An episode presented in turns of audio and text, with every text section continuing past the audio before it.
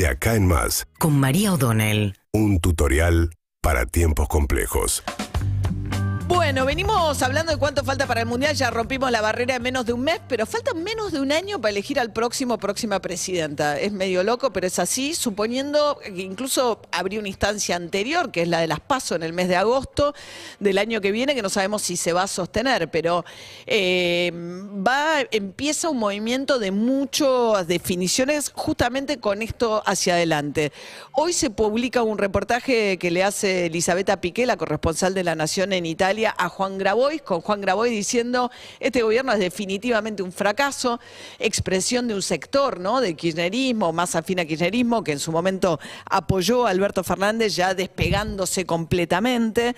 Un poco también Andrés El Cuervo Larroque el fin de semana diciendo, lo que nos piden es más kirchnerismo, no menos kirchnerismo, eh, no más moderación, dice El Cuervo Larroque, respecto de dónde habría que ir separando hacia las elecciones del año que viene.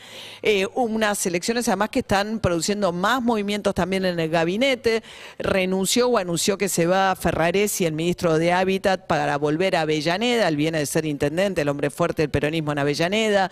No quería estar más de dos años fuera del municipio para que no especularan con que de esa manera su mandato no contabilizaba, entonces podía intentar una nueva reelección, pero digamos por cuestiones de pago chico, como antes Juanchi Zabaleta, que dejó el Ministerio de Desarrollo Social y se fue a Hurlingham, como va a pasar con Mansur cuando vuelva a Tucumán. No se sabe muy bien si va a ir unas semanas a hacer campaña o cuál sería un papelón o si realmente va a terminar dejando el cargo, pero en fin, lo que empieza a ver son todos movimientos pensando en el posicionamiento electoral del año que viene, con un Alberto Fernández que no se resigna a quedar afuera de este, de, de este mapa.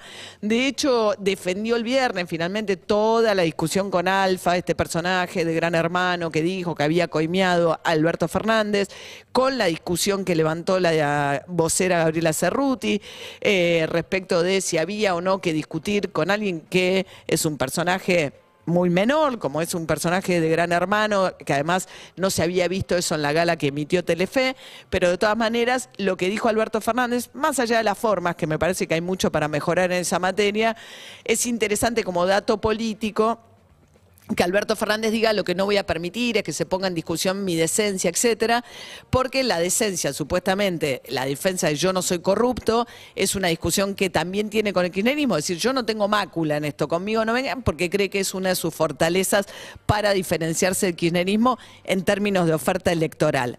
Es muy difícil con esta inflación y este resultado económico pensar que puede ser competitivo electoralmente.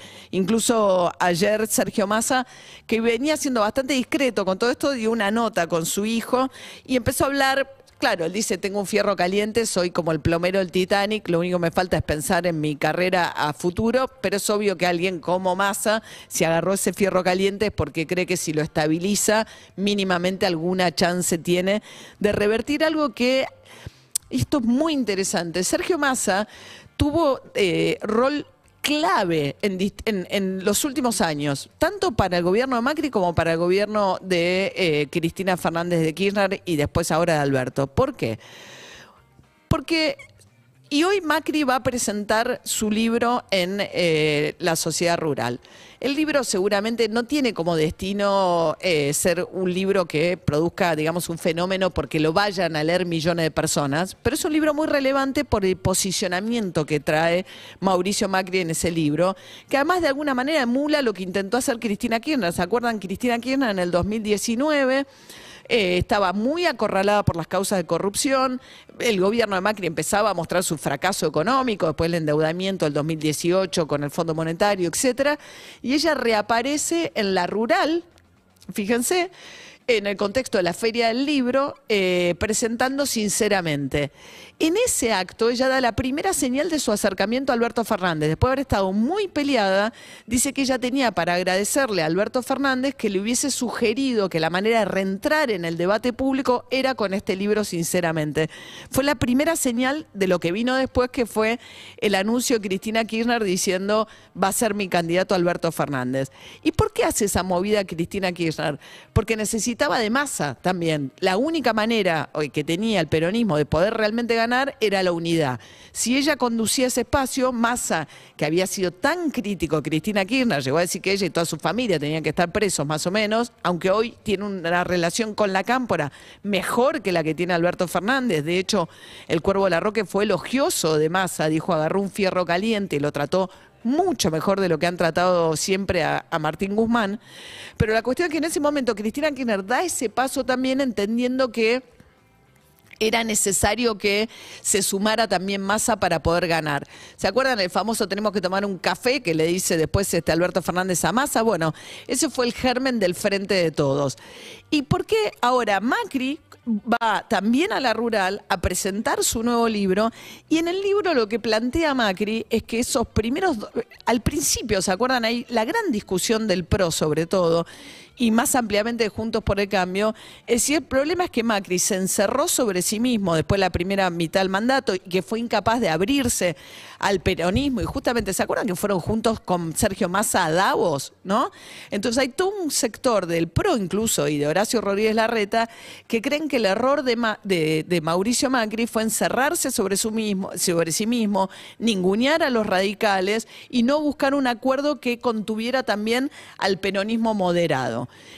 Macri sale hoy con un libro que dice, no, todo lo contrario, en realidad mi error fue coquetear con masa. Yo tendría que, dice, la moderación, el gradualismo de los primeros dos años fue una muestra de debilidad, no de fortaleza. Ahora hay que hacer reformas drásticas y basta de populismo light. Dice, hay que cerrar toda empresa del Estado que no sea sustentable, que el Estado se dedique exclusivamente a educación, seguridad, infraestructura, deja fuera incluso salud. No es muy preciso respecto de cómo haría ese ajuste de gastos tan drástico que propone, ni de las consecuencias que esto tendría. Patricia Burrich viene hablando de anular todos los planes sociales.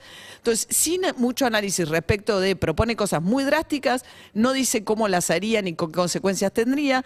Básicamente dedica la primera mitad de su libro a hablar de su trayectoria personal, de Boca, de cómo él le dijo, tiene un momento increíble, cómo le sugirió a Bianchi cómo tenía que plantar el equipo para ganar la Copa Libertadores. La cuestión es que después de, mostrarse como alguien resiliente, que primero vence la adversidad en boca, después de su propio padre, la segunda mitad del libro habla un poco más de su experiencia como político, le dedica muy poco a lo que fue su gobierno y precisamente a la experiencia que tuvo, pues Macri dice, fuimos gradualistas, pero no lo fue cuando llega al gobierno y la decisión más importante que toma es la de directamente liberar, ¿se acuerdan? Estaba el cepo, Cristina Kirchner, él había hablado en contra del cepo muchísimo, libera el cepo, queda totalmente liberada la compra de dólares, eso genera una demanda muy grande, además de un salto en precios que dijo que no iba a ocurrir, y después empieza a financiarse muy rápidamente tomando deuda en dólares, que es lo que genera la gran crisis de deuda del gobierno de Macri. De eso no dice absolutamente nada, que fue una medida muy drástica y que en un país como Argentina, de faltante de dólares, bueno, hoy estás en una situación acuciante, pero es muy difícil de administrar esa situación y su gobierno terminó en una situación pésima con el endeudamiento con el Fondo Monetario, del cual no habla. Pero este posicionamiento de Macri tan corrido hacia la derecha, en una sociedad que está mucho más corrida hacia la derecha, con la irrupción de los Javier Milei, resulta muy incómodo para gran parte de Juntos por el Cambio, o para un sector importante de Juntos por el Cambio.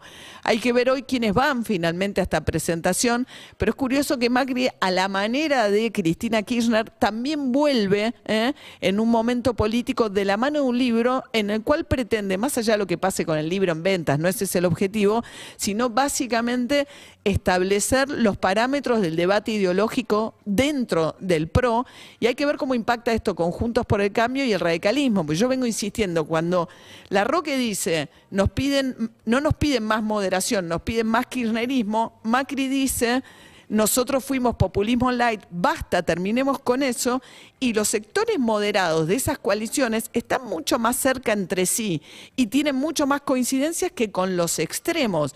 Pero el punto es que hoy el agua divisoria las coaliciones sigue siendo quizás peronismo antiperonismo, pero no las posiciones que tienen sobre hechos básicos de política económica, que si no después los desacuerdos son tan grandes que cuando llegan al poder pasa lo que pasó a lo largo de estos años el gobierno de Alberto Fernández.